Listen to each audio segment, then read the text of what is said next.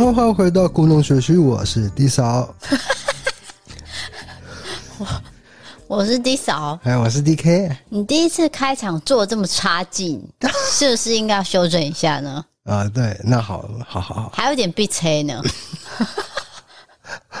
哦，感冒刚好，然后又喉咙还是很多的那个痰，这样。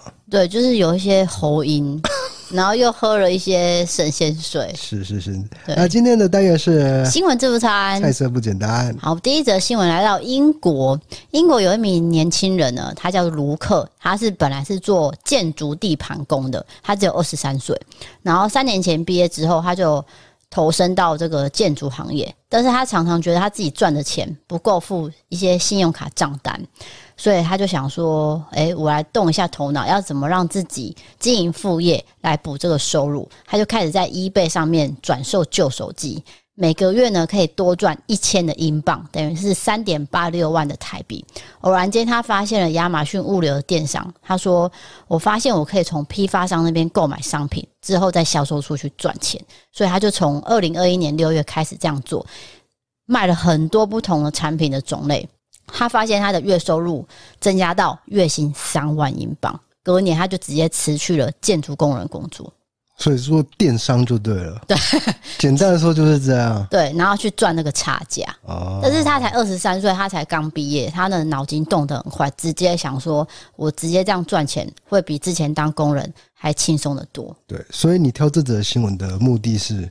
呃，就是大家，因为现在是毕业潮嘛，对，大家可能对于未来可能都会有点茫然。那你可以趁这个时候 想一下，说要怎么让自己投入新的一份工作啊。可是我觉得他的重点是他有先先有一份职业，对，有稳定的收入，然后才想副业。刚好副业的收入超过主业，才会做这个持续的动作，这样。对，你讲对了，他是因为真的有赚到钱，他才去吃，而不是说一开始就投入，这样会比较稳一点呢、啊。因为他自己也不确认他是不是可以从中赚到差价嘛，嗯、他是慢慢试，慢慢试，试到一阵子觉得哦，OK，我解决了生活危机，所以我把它辞去了。对，我也我也鼓励所有人都这样子，就不要一开始说啊，我一定要创业，然后就投入了所有的东西。当然也也有可能是你很确认这东西会成功了，也不或者是你资源很多。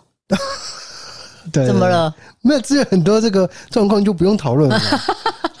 就你如果含金汤匙出生，那你也不怕创业失败，因为你可能是做好玩的。但基本上我们要排除这个状况，因为这个状况根本不需要讨论，因为你已经。啊，那已经无敌的状态了嘛？对，不需要去比较的时候 就不用想。那像这位卢克，他就是本来生活就很平庸，他想要多赚一笔钱。他自己有讲，他因为他赚钱了，他可以开始从经济舱做到商务舱，然后去国外做生意。他分享这个成功之道，他说他其实他是看准了现在不只是食物涨价。汽油价格也一样高，所以人开始不想要开车去超市买东西，就会在亚马逊上面购物。你可以买到更便宜的东西，而且不用去超市付钱。这种事情越来越多，所以他才愿意投入这份工作。这 听起来很像是亚马逊电商的 投资广告哎，是吗？对啊，怎么最后结论听起来是在赞扬亚马逊这个平台啊？不是啊，是他没问题吧？他是利用亚马逊这个平台去赚钱。好好好，这这这，但是你最后结论听起来好像是这样啊。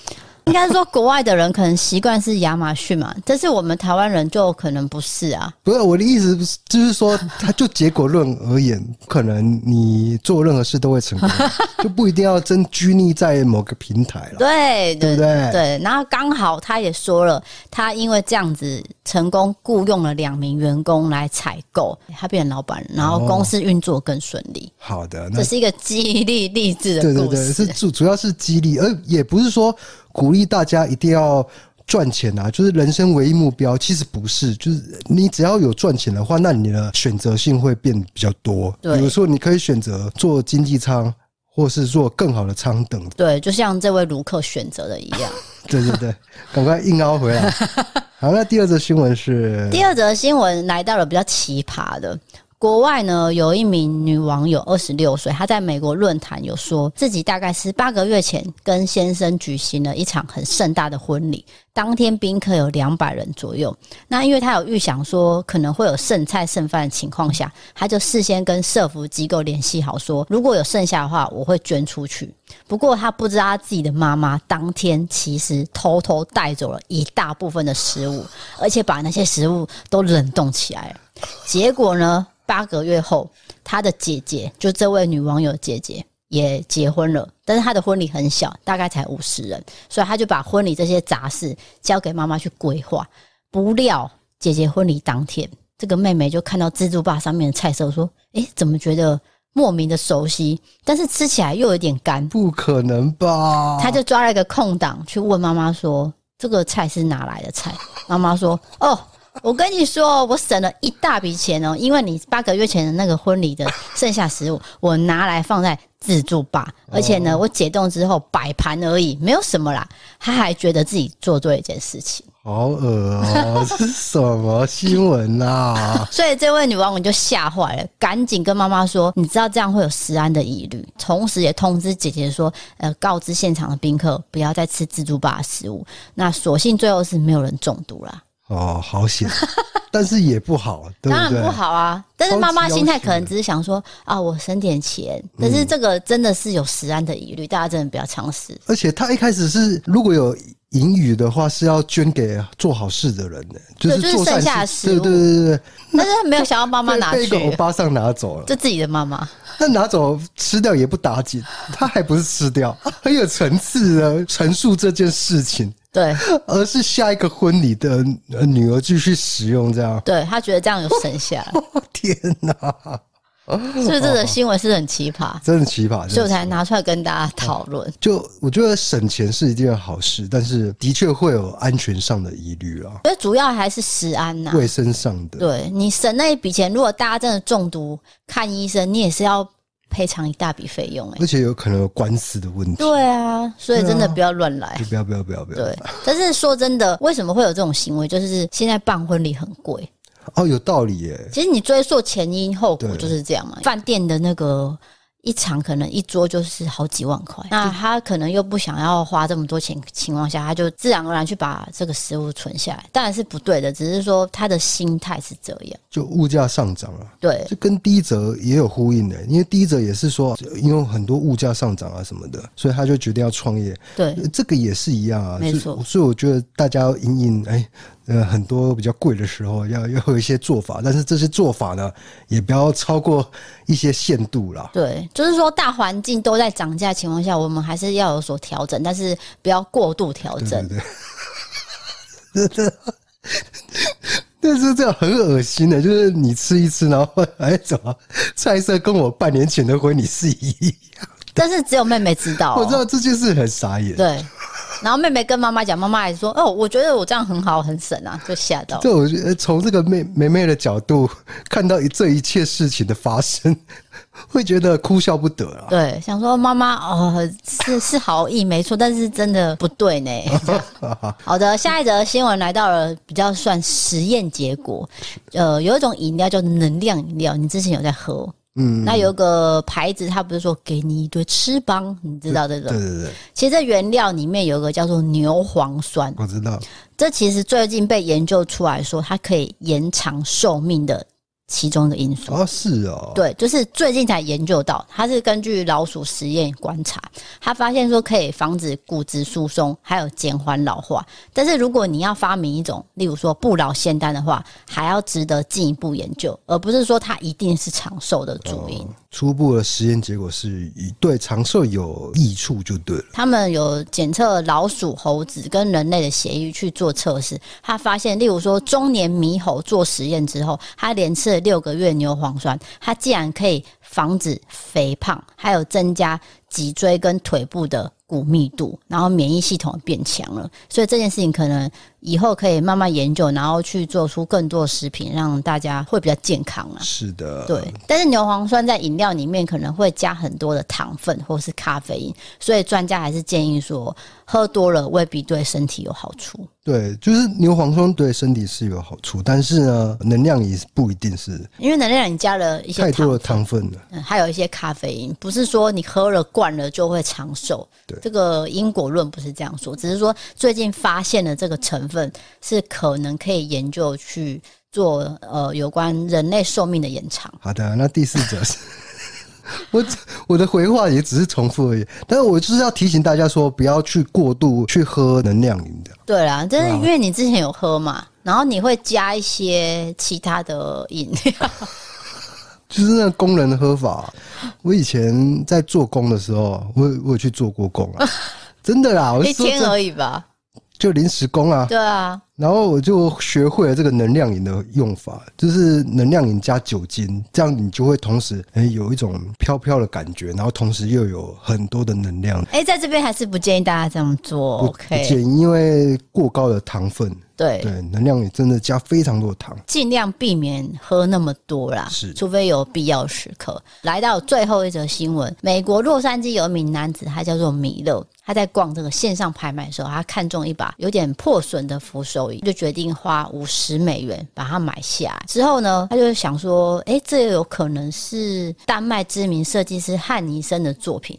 果不其然，他去联络了苏富比拍卖。对方证实确是汉尼森的作品，所以他本来是以五十美元买下，对不对？最后专家是开出了二点八万的美元底价去竞标，拍卖会在六月七号进行之后，最后是以八点五万的美元卖出去。米勒直呼 “I can't believe it”，太夸张了啊。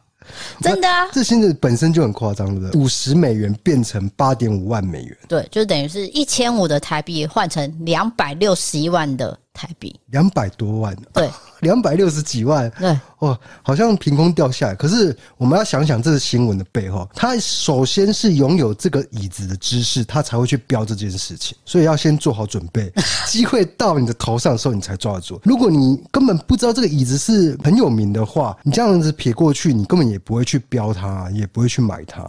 他可能本来就有基本的一些认识，然后他嗅到一些味道，说：“哎，有可能是知名作品哦，不如我把它买下来。”那最后为什么要卖？因为其实有人建议说：“哎，你修好它的话，它值很多钱，你为什么不把它收下来？”但是它增值哦。对，他说他有升值的空间，但是他也直接承认说：“其实我家并没有呃放这张椅子的位置。”不如就卖出去给更需要的人，然后变成收入。先落袋为安。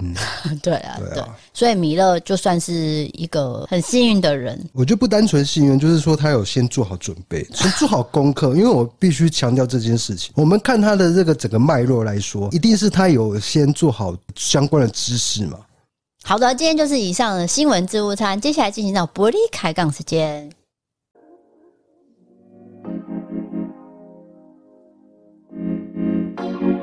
还是下次我坐那位置。你又有什么意见呢？我看你这样手忙脚乱的。不会啊，我不会让有氧的病人做这么多事。我真的是好累啊！咳咳嗽这件事情本身就耗掉我很多能量。你一样的话，上一集也讲过。我知道啊，可是真的好多能量哦，我就这样子就这样凭空蒸发掉。因为确诊后有很多。呃，每个人有不一样的后遗症，像有些人是咳嗽，就像你，对。然后像我是味觉丧失。我跟各位分享一个可能没有人会相信的事情，就是我在确诊的第二天，我点了北平烤鸭。那北平烤鸭它本身是一个很重口味的东西，它有炒嘛，然后又包皮，这样连烤鸭一起吃，干嘛？没事没事，继续讲继续讲。然后那天呢，我虽然有点胃口，但是我吃到。第二个烤鸭的时候，我发现我累了，我 就吃不下去。结果就从那天开始，我的鼻腔全部都是烤鸭的味道，就是连此时此刻我的鼻子 也都是烤鸭的味道。我就跟他讲说，现在吃什么都有个烤的味道，他就不相信。但是这是真的，就是发生在我身上，因为每个人的后遗症不一样。我觉得很不可思议啦，我也觉得不可思议啊！而且我现在喝水会觉得水是苦的，以前还不觉得。就是你味觉完全改变的。那像 DK 的后遗症就是还是会有点咳嗽，所以他就是肺部可能，包括现在录音都觉得很不舒服。但是为了陪伴大家，打起精神。你不要讲的很勉强，好不好？那说到烤鸭了，因为我是人五人嘛，大家知道我们人五人是吃烤鸭长大的。你不要这样以偏概全，好不好？是真的，因为我们人五烤鸭非常的有名，所以我们都会去买烤鸭。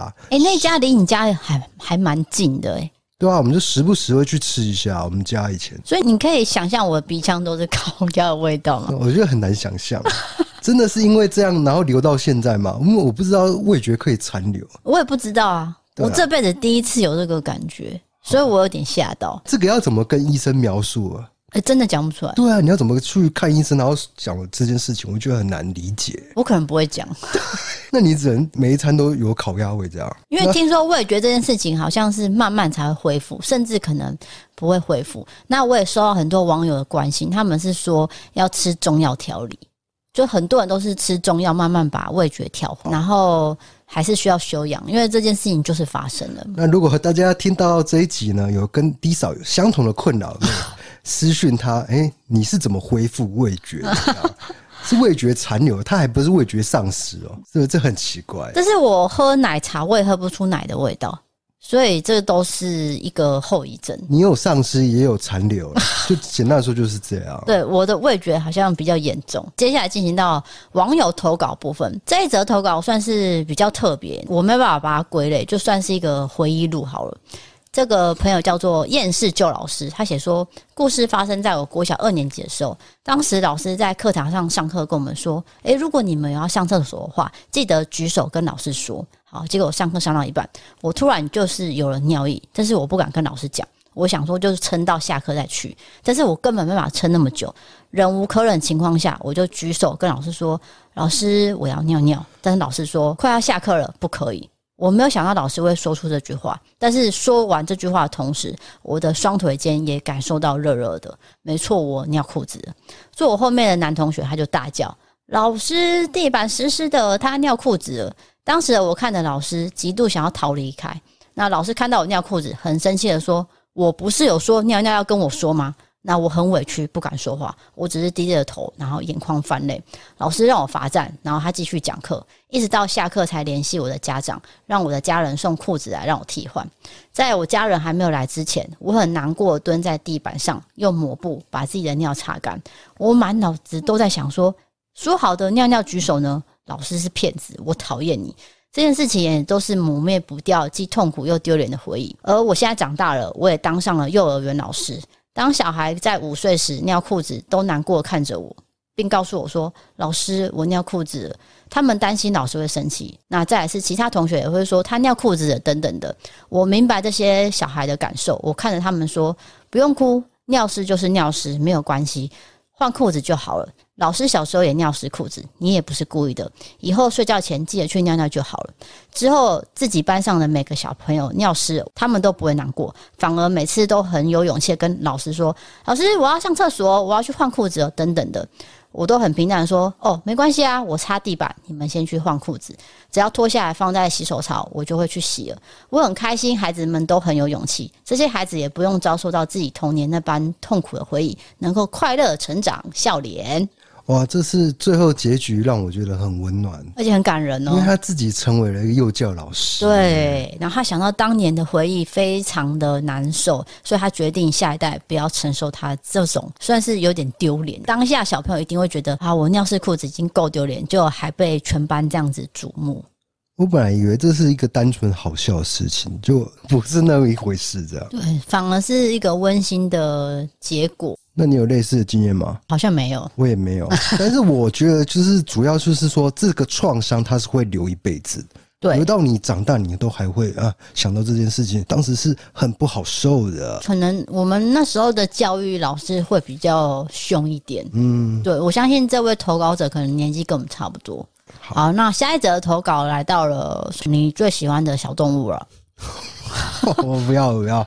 我我刚刚下去就是图书馆借书的时候，我去骑摩托车，我就看到那个墙上的小蟑螂在跑啊，是小的哟，小的很小只，那就还好啊。是蟑螂的 baby 那种，baby 蟑螂是可爱的吗？我不觉得、欸，就跟 DK 宝宝一样啊。DK 宝宝本身很可爱。长大的 DK 宝宝也很可爱，不可爱，是真的。我以前小时候鼻子很塌，就很像一个面团里面插两个洞，就我的鼻孔长得很像这样。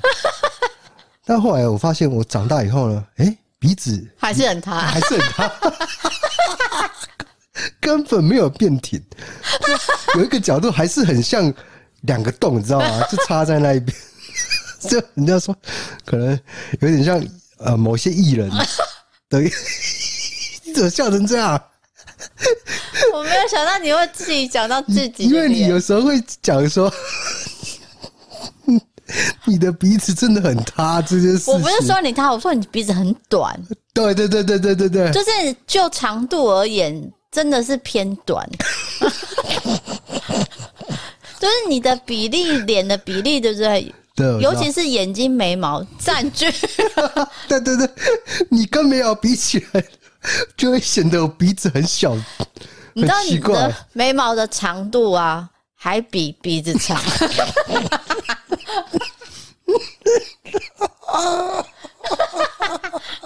好，我们刚刚录音录到一半，笑到咳嗽。低嫂刚刚很贴心的拿喉片给我吃，然后我们就是继续录音，继续含着喉片，然后继续嘲笑我的鼻子。你有一次是，就我们在讲刘德华，刘德华鼻子很挺，鹰钩鼻，鹰钩鼻嘛，然后你就说，那你的鼻子怎么那么短？你不觉得很伤人吗？我不记得我有讲过这种话。你这种事情都会记一辈子。我们刚刚不是讨论了吗？那不是亲戚朋友小时候讲你才会记得吗？长大就还好吧？对啊，长长大当然你对自己的外表既定印象已经定型了，你有认知了。对，你成年以后再嘲笑我外表，我根本就完全不痛不痒了。对啊，那你为什么会记得我讲？没有。就这个，这这是事实嘛？因为我看你小时候的照片，是的确鼻子没有那么挺，没有错。什么意思？就是这个没有分小时候不小时候，是我这 这辈子都长这样。你 到底要嘲笑几分钟啊？几分钟？我我不是在，你都绕不开，是不是啊？你是这样？等一下，你这这叫要羞了。我真的不是嘲笑，你绕开了，我已经用眼神示意了。等一下，我真的不是嘲笑你。对，他不是嘲笑我，这是我们夫妻的相处方式。因为有时候我会笑他一些很要求的东西。对，但是因为鼻子这个是你自己提的，我不知道为什么。我自我解查哈。好，因为其实我们上两集不是还是有点正装在录音嘛，然后大家就有关心说，哎、欸，我们的声音好像还是有一点认不太出来。这其实没有那么夸张啦，就是我们多多少少还有一些鼻音跟喉音，所以就请大家见谅。那我接下来要讲的是小动物的投稿。这位朋友是说，我想要分享一下我大学的时候在租屋处发生的事情。某一天下课，我的好朋友来我租屋处玩耍，然后时间差不多晚餐了。然后就送他们回去，在等电梯的时候呢，突然间从楼梯就窜出了一只巨大的蟑螂。我当时非常害怕，一动也不敢动。我们几个都很怕蟑螂，只有一个稍微没有那么怕。原本想说电梯门开了，我们立马冲进去就没事了。但是想说不对，等一下我自己上来的话，我要怎么独自面对这只蟑螂？于是乎，我就请那个比较没有怕的女生去楼梯间拿扫把，想说把扫把扫去别的地方。谁知道这时候蟑螂呢，顺着扫把往上爬。好巧不巧，这时候电梯门也开了。我的朋友二话不说就狂甩这个扫把，把大蟑螂甩到电梯里。然后这时候电梯门又关了，就往下了。顿时间我们觉得很蠢，到底在忙什么？而且又想到了对不起下一个搭电梯的同学。一打开电梯门，可能就看到一只巨大的蟑螂在里面。最后我们也因为自己的愚蠢，只能默默的从七楼走到一楼。然后等一下，我还要自己一个人再慢慢的爬上来。哈哈，这可以说是自食恶果吗？我觉得还蛮好笑的，蛮好笑。那自从我公布就是说我会怕蟑螂这件事情以后呢，很多很要挟的网友呢，就从 IG 的私讯传一些蟑螂的影片给我看，各种哦。对，那刚刚这个事件呢，我就看过类似的，真的吗？真的很像，它也是电梯吗？不是，不是，它也是一个蟑螂在那边，然后超大只的，然后它好像拿一个那个一个某个东西去拨弄它，想要把它拨掉，你知道吗？结果那个。那个也是条状物吧，它就是从那个条状物爬到那个尽头，这样哦，超可怕的。所以不要拿条状物去扫蟑螂，因为他们会跟着爬。对，它会爬上去。这样那应该用什么打他们？我就是会有个问号哎。应不用打的啦，要爱护啊，爱护生命嘛。我们提倡的是爱护生命这件事。你说逃走就对了。所以这位同学要坐电梯，我们也不能坐这样。就如果你这栋房子买六百万的话。你就要放弃这个这个房产，这样为了一只蟑螂，对，为了一只蟑螂再去买八百万了，这么大费周章，房价一定会涨嘛？你不可能再用六百万买了，你这是什么烂方法？就整个房子丢掉，没办法了，真的没办法，投降，要不然怎么办呢？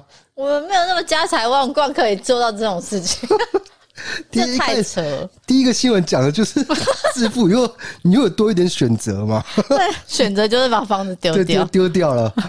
好的，接下来进行到我们的好物推荐。这次呢，雪纺优格回来了。我们最喜欢吃的优格就是雪纺，因为它其实也不是说只有网络上买得到，在实体通路像全联啊、Jasons 都买得到。那如果你想要试试看这个优格的话，你可以先去买买看，然后再用我们这个团购网页上面买，会比较便宜。对，因为我们有团购价。那这个团购时间呢是六月十二号到六月十八号，它有满额的活动。例如说，你买冷藏满两千，它就会送优格饮两瓶。各位，这个优格饮，我直接了当的说，我第一次喝到这么好喝的优格饮。对，是很好喝的，因为它的味道是。非常的天然水果味，而不是会有加工的一些对那种感觉。但是它那个就是觉得喝起来是非常顺口的。对，然后是完完整的水果加进去的。那因为我最近的早餐就是呃胃口比较不好，我就会吃希腊优格加他们家的果酱，非常的好吃，然后可以撑到大概是中午，我都不会饿。那因为他们的优格特色就是。它不添加奶粉、胶体跟鲜奶油去做调稠，所以它不会吃进过多的热量。老实说，如果你今天是在体态维持的话，吃这个也是，嗯，我觉得最主要是可以促进肠胃蠕动。对对对，然后再来是他们有分五号优格、六号优格这种细节，就点文字资讯栏进去看会比较详细。那我这边就是主要强调的是我们有优惠价，然后再来是雪纺优格是会让大家一直回购，原因也是因为它的味道好吃，然后天然跟其他牌的优格有很大的差异。所以我们才会一直去做推荐。对，如果你本身就知道雪纺优格，就来我们这边买团购价。如果你还不知道，你可以先去试看看，试买看看。那就是点文字资讯栏就可以看到各种优格。那我还是讲一下，他们家就是做优格、优格饮、果酱跟冰淇淋。冰淇淋一定要讲，冰淇淋超好吃，好吃到爆。哎、欸，冰淇淋我真的只能说，它比叉叉的斯。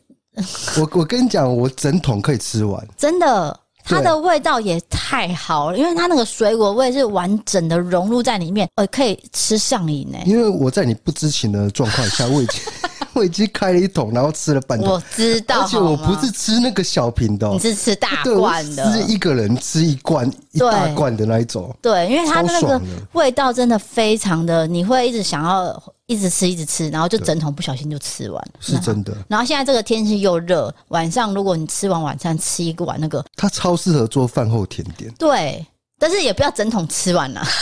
你优格也可以做饭后甜点啊。对对，不管是什么都都觉得都可以了。对，那这次的优惠大家记得点文字资讯栏的网址就可以看到所有的优惠，因为这只有到十八号，大家记得把握时间。是的。好，下一则投稿来到了一位同学，这位同学的这个经验呢，我没有办法分类，也算是一个回忆记录。我有类似的经验，所以我想要把这则分享出来。嗯，你每次都说没办法分类，我都觉得听得很苦恼。就硬要分的话，反正不是灵异啦，就是一个故事。那算是童年童趣的经验吗？啊，不是，不是，啊，不是，对，就一个工作经验，应该这么说。职场的，对，啊，要分类还是可以的嘛？可以，可以。职场经验，请说。这位朋友说，大学我是念餐饮系的，那实习的话，通常是在饭店实习。我实习地点是在台北某知名饭店的日式料理餐厅。这个餐厅呢，分别有大厅开放式用餐，也有榻榻米，还有会议室的包厢。包厢里面还有走道，跟大厅是分开，非常的隐秘。偶尔会遇到名人出现，那如果是偶像明星，我通常是可以认出来。就算认不出来，主管也会用麦跟我们说：“诶，那是谁谁谁。”那如果是政治人物，除非你是总统，不然我其实当时不太关注政治人物，我也认不太出来谁是谁。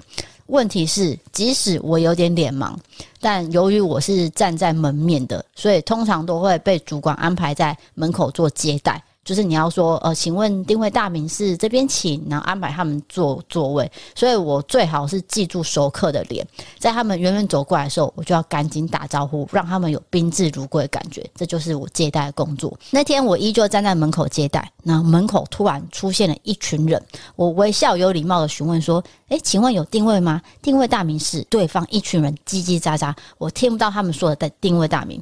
我又问了一次：“诶，请问定位大名？”他们一群人依旧叽叽喳喳，我还是听不清楚他们说的名字。我准备再问一次的时候，我就被推开了。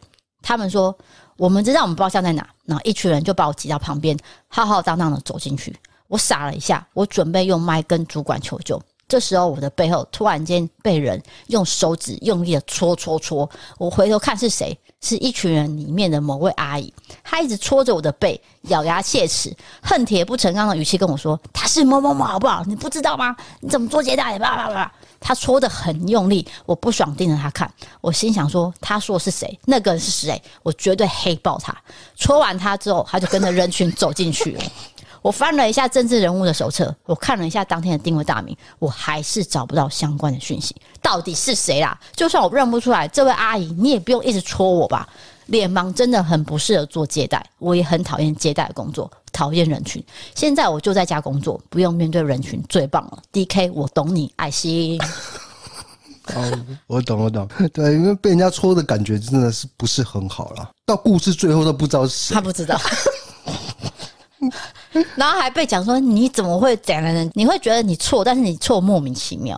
哦，你懂意思吗？然后因为以前我也是站在呃饭店的门口，就是要开门的时候，人家也是说，哎，你要记得熟客的脸哦。我那时候不觉得我有脸盲，因为其实我记人跟记名字很快。嗯，但是我发现我在饭店实习的时候，我的这个才能就完全用不到，因为实在太多人。多到你没办法去记了。然后以前我在一间公司工作的时候，我们要呃办一个歌唱比赛。歌唱比赛海选的时候，通常都是几百人在报名。那时候报名会跳，就是海选出来会剩可能剩五十个吧。我可能可以记三十个人的名字跟他们的脸。等一下，你饭店故事结束了？对。我以为，啊、我以为会有一个转折，就是某天呢，某个名人来，结果你没有认得他，这样。没有，我们那间饭店没有名人去，因为我在山上。没有很多名人会去山上的饭店度假啊。是，但是我的那间可能就没那么有名。好好好，了解了，反正没有这样的一个转折啦。没有没有，啊，我只是在讲脸盲这件事情。我本来以为我有，但是我好像又没有。但是我在饭店工作的时候又有。好好好，了解了解。好好，我我讲一下，我刚刚对那个故事的一个回应。嘿，请说。我最受不了的是，就不是认不认得人这件事情嘛，而是肢体的接触。对，我觉得很受不了哎、欸，被人家戳戳戳戳戳戳戳戳戳戳，哦，我觉得受不了。我我讲一个笑话，就。就是有一个阿伯坐公车，因为阿伯不太会坐公车，他就到一个站，他就拿那个雨伞的那个头啊，他就戳那个司机。哎，司机司机，加喜德啊，加喜德啊，那样德威啊，哎，德喜德威啊。然后就说啊，这边是三明区什么什么啊，什么站啊？司机就好声好气跟他讲。然后阿伯就每到一站就戳一次。哦，这边什么大中站啊？然后司机都跟他回答。最后司机真的受不了了，一直戳。阿伯又都被戳他屁股，他说：“阿伯驾驶外卡称啊！” 讲完了，等一下，他就是被戳到恼怒。这个故事你自己发生吗？绝对不是吧？不是啊，就网络的故事还是什么的，忘记了，好像应该是我爸跟我讲的。我这很很小时候听到的笑话啊，对，是真的啊。但是确实用雨伞戳是很没有礼貌的事情。像他刚刚那个，他也是用手去戳啊。喂，你怎么不认识他？我跟你讲，这个人很有名啊。因为我觉得你大可以用说的，对啊。就例如说，小姐，他是某某某，你怎么不知道？对，这样讲就可以。他不是，他是用手指戳他的背。最近而且还不认识对，因为哦。最近的议题很夯嘛，就是说这个性骚扰其实就是类似，因为你有不当的肢体的接触，那当然会让人家觉得心理上是很受伤的。对啊，身体是一回事，但心里会觉得更烦躁。是你到底要干嘛？对啊你只是要跟我说他是谁，那你可以用讲的。结果你还是一群人里面的某一个人，我也不认识你。然后你讲完之后，你就跟着人群就走掉了。那到底发生什么事？I don't know，没了。哎、说到这个，我上次坐新宇航空啊，我们去日本玩嘛，结果去的时候，空姐竟然认出我、欸，哎，你在炫耀吗？也不是炫耀，是座舱长啦。对，座舱长他就说他会介绍嘛，我我是某某 Jennifer 之类的。我我有那个名记名字的困扰，所以我你有名盲有对我我记不住名字。反正他讲了一个类似英文的名字，到落地的时候，他竟然跟我说：“我知道你是 DK，我有在看你的影片，你的影片很好看。”是落地的时候，我以为是对半途哎、没有，所以我我忘记了。反正我很惊讶，因为大家也知道我知名度算是非常的低，因为我们不是那种全国性知名的，我们是呃一一小颗。我们是地区性，台南没想到桃园机场啊，还有半空中，坐到坐到雨田的时候，竟然有人认出我这样。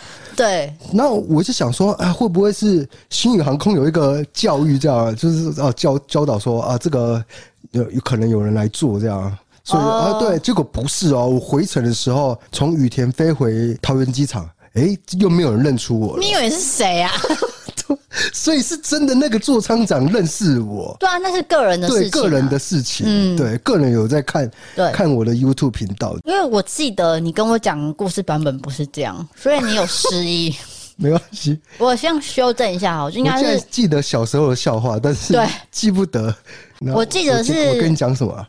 呃落地的时候我们要拿行李的时候，你跟我说，哎、欸，那个刚那位座舱长有认出我，他是在半空中跟你说的。啊，对啊，对啊，对啊，对是在旅途当中这样子。对，然后我记得我在昏睡，因为我吃那个晕机药，我个人非常的很容易晕机，所以我吃了晕机药，所以我就有点昏睡。然后在昏睡的途中呢，我就看到我的先生在我前面，为什么一直有空姐去服务他？明明就大家都吃一样的东西，啊？为什么？是因为我点了很多次调酒，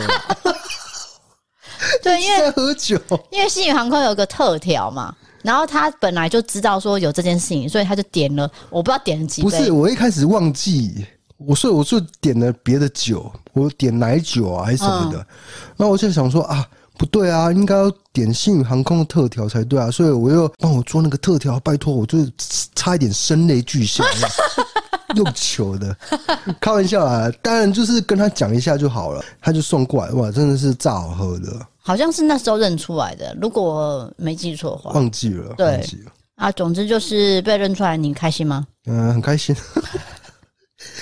可是如果我没有被认出来，我也不会恼羞成怒，对不对？啊哈？难道要恼羞成怒吗？不是啊，我是说你刚刚讲那个故事啊，刚刚那个网友投稿，哦哦，就他身旁的人是恼羞成怒的。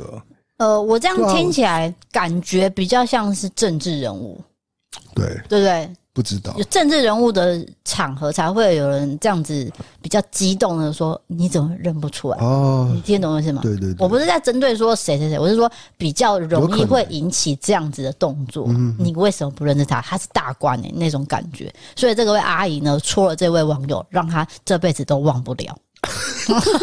对对对，我就强调就是你可以用讲，但是不要用粗的。对，就算是谁，那你又又怎么样？又有什么了不起嘛？对不对？你就跟我讲你的定位大名就好。为什么你们没有人要告诉我你的定位大名？我只是要知道定位大名，我就可以代位。但是你们没有人要告诉我，然后还戳我，所以让我觉得很问号。所以我可以理解这位网友的嗯。对，那下一则投稿是好，下一位投稿他来到了这个。呃，算是灵异吗？不是，算是巧合。自问自答。这做节目就是这样，对，自问自答讲。哦，这位朋友叫做小敏，他写说：“我是最近呃这段时间才入坑 DKD 扫的，从一开始无意间在 YouTube 逛到了大部分影片，看完之后又去 Pocket 听故弄玄虚，从第一集开始按照顺序听，目前听到第七十五集，很喜欢听 DK 跟 D 嫂闲聊。最近听到了一集。”是直接讲说拉在裤子上。那听 D K 跟 D 嫂在争论，D K 说每个人都一定会穿在裤子上，D 嫂说没有，顶多是月经沾到。我当时也在想说，心里附和的 D 嫂说，对啊，怎么可能会有人拉在裤子上？实在太夸张了。每个人都拉过好吗？只是你不承认而已。你听我讲完，我这辈子真的没有这种经验。后来我连听了几集投稿的剉赛经验，我实在是觉得太不可思议了。直到五分钟前，我一如往常的播着故弄玄虚，一边在书桌前做事，突然间有点想要放屁，因为一个人在房间，我就很自然的放了。没有想到，没有感觉到气体，反而感觉到有点水柱湿湿的感觉。I told you，我联想到最近听的内容，我觉得不妙，马上冲去厕所脱下裤子一看。裤子都是湿水，后来我就在厕所把它清洗好。回房间之后，发现电脑椅也是。我现在很认真的思考，要怎么让不让我妈发现情况下丢掉原本的电脑椅，重新买一张呢？另外，原本从来没有在裤子剉赛的我，最近连续听了 D K D 嫂讲各种剉赛故事，你不要怪在我头，我就跟着发生了。难道这是所谓的日有所思，夜有所剉吗？他为什么结论是下这个？这个是你个人的，好不好？不是我，不是我们。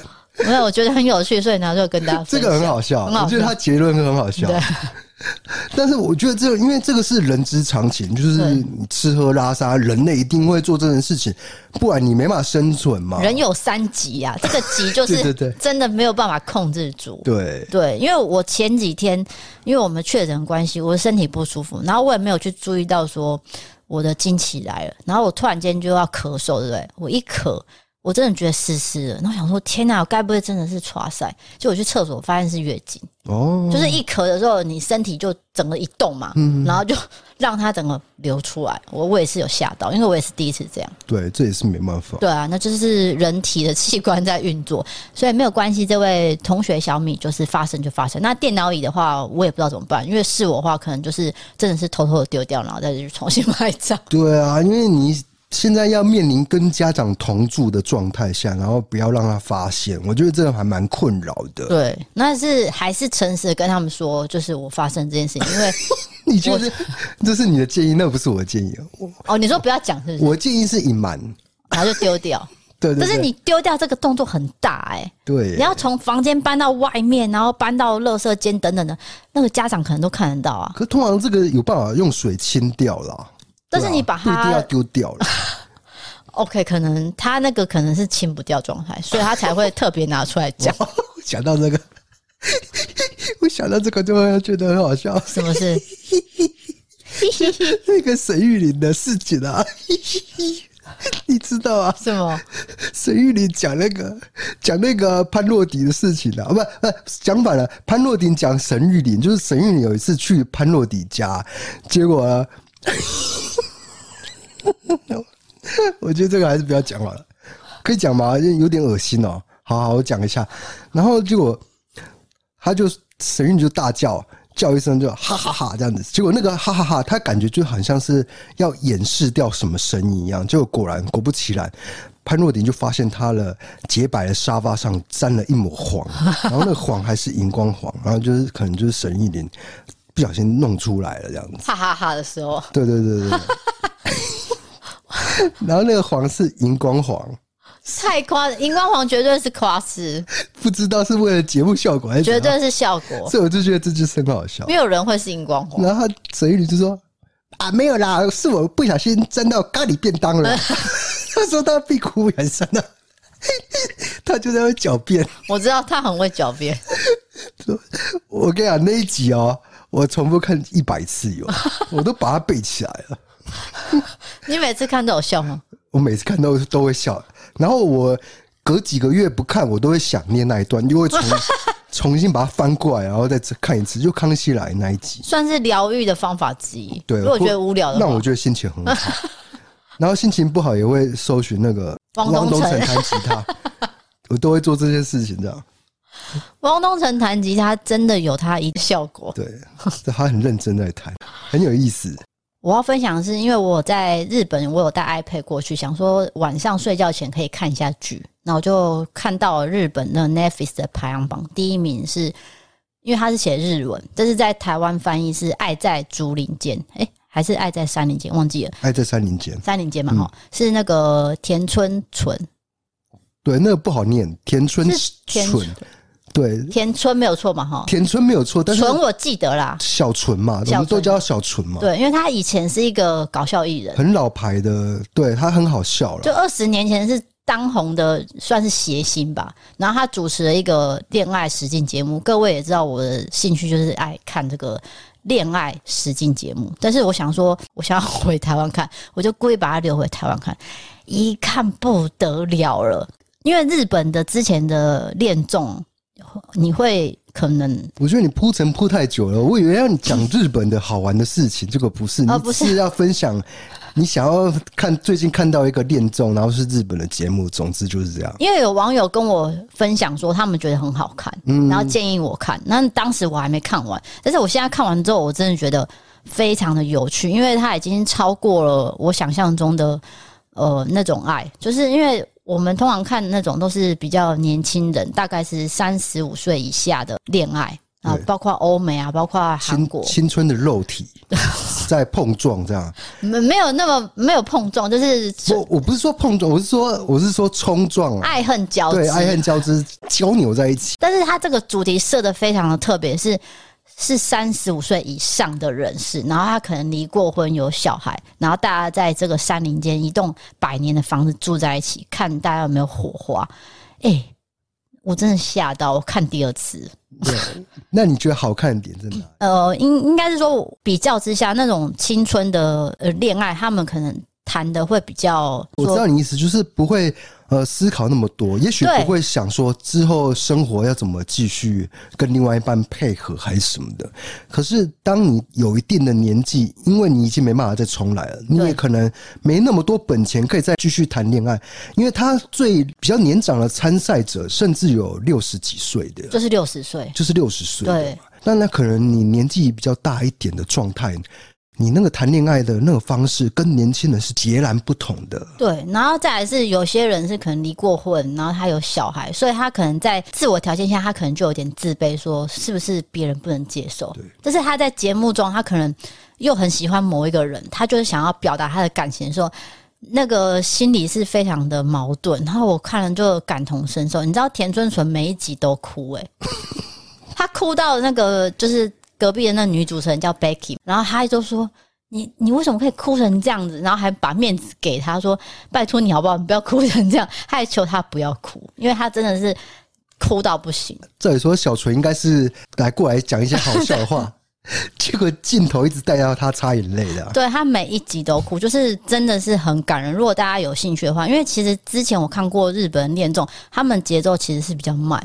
所以可能很多人都说哦，看不下去什么的，但是这个大家可以试试看。虽然说年纪真的比较偏长，而且他们可能有很多不同的生活背景条件，什么都比较不一样。但是就是因为特色在这边，所以我把十八集都看完了。对，而且恋综通常都会找俊男美女，但是他们对素人感，对我觉得会比较新鲜。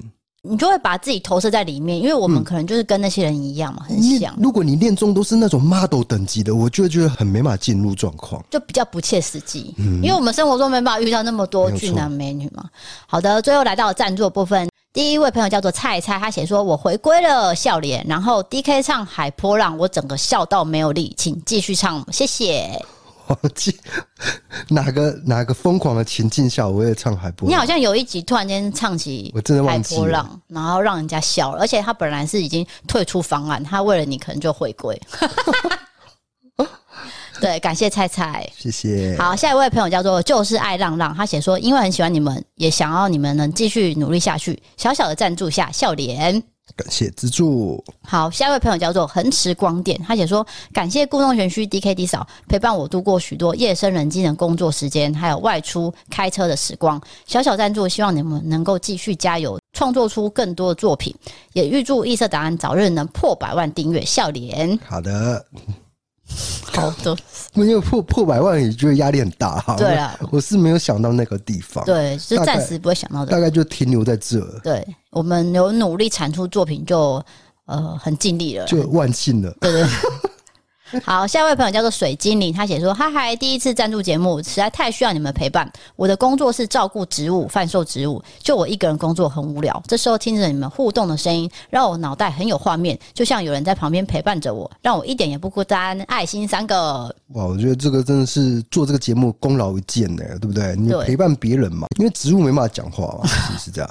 可以跟植物讲话。我觉得会照顾植物的人，会不会都很温柔？”或是很有耐心，对，感觉就是这样子。对对对，就是感觉个性可能比较沉着。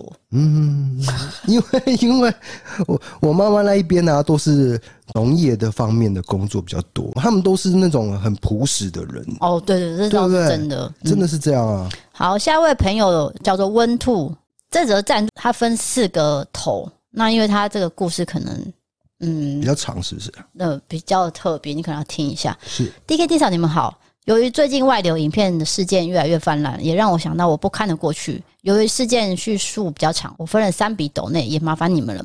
在我十八岁的时候，我很迷棒球，有一场是很重要比赛，票很难买。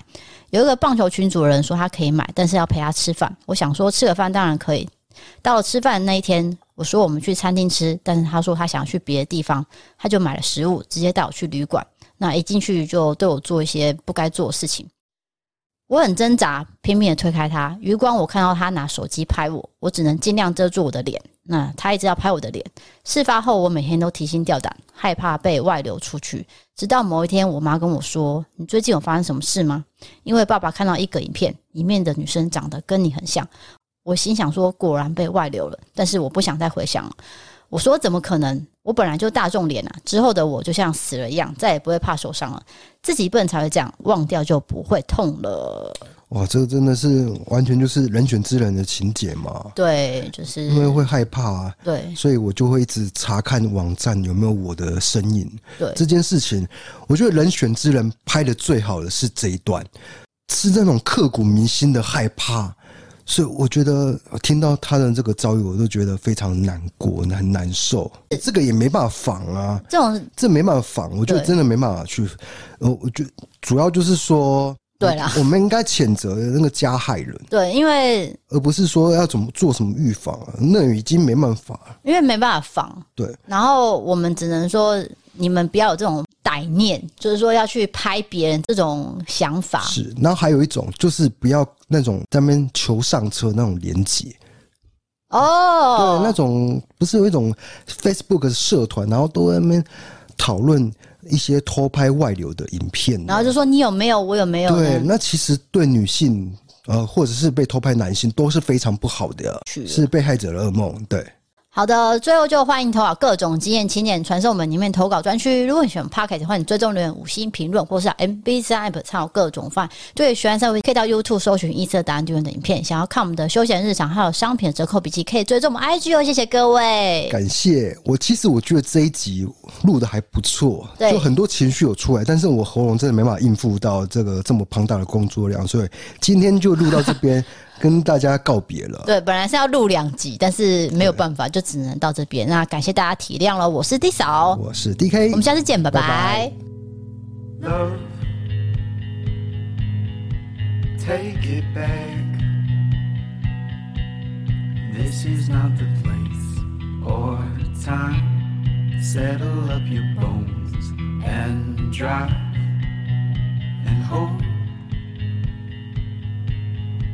I can hope,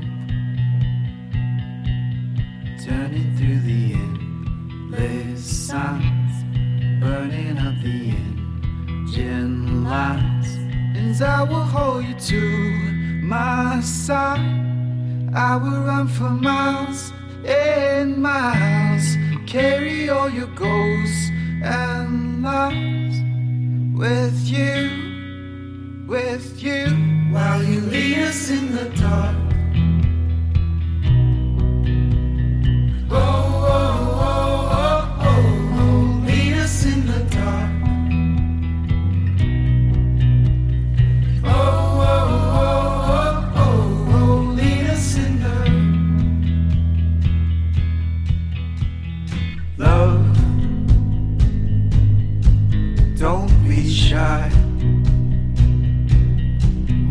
Tears at first sight. lovers of the worst design.